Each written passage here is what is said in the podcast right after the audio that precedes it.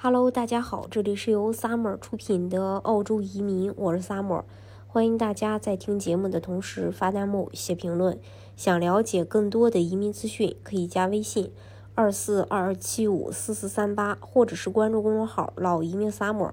关注国内外最专业的移民交流平台，一起交流移民路上遇到的各种疑难问题，让移民无后顾之忧。二零二二年已经成为澳大利亚临时入境者增长最快的一年。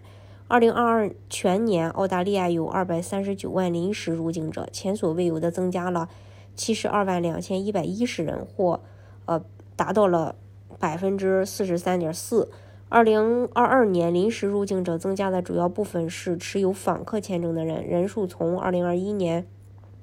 十二月底的六万六千五百八十三人增加到二零二二年十二月底的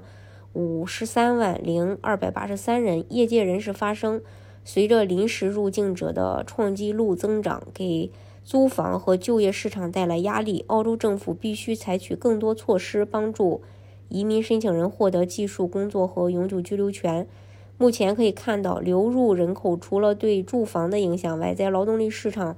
依然缺人的情况下，财政部对净移民的低估也不会成为问题。但财政部预测，二零二三年到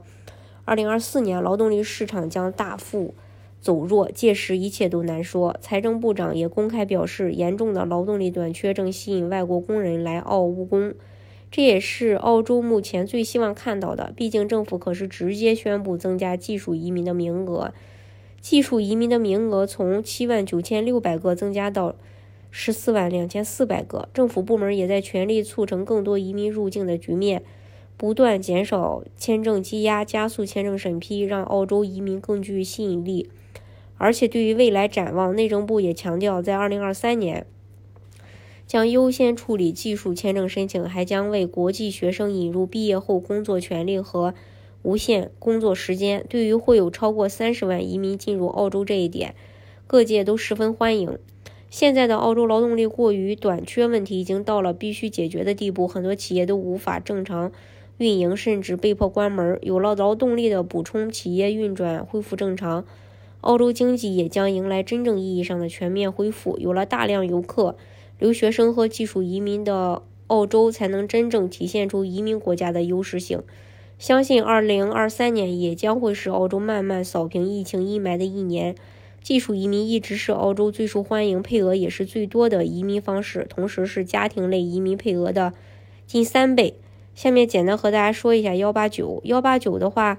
有非常明显的优势，一步到位的移民签证，不受地域限制，无论在世界各地都可以在线提交申请。